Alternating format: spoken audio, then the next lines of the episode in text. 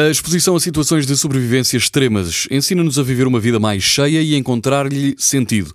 E ninguém melhor para nos ensinar como se faz do que Erlen Kaye, que transporta para este seu livro toda a sabedoria e competências que adquiriu ao longo das suas explorações até aos limites da Terra e da resistência humana. O livro chama-se Filosofia para Exploradores Polares.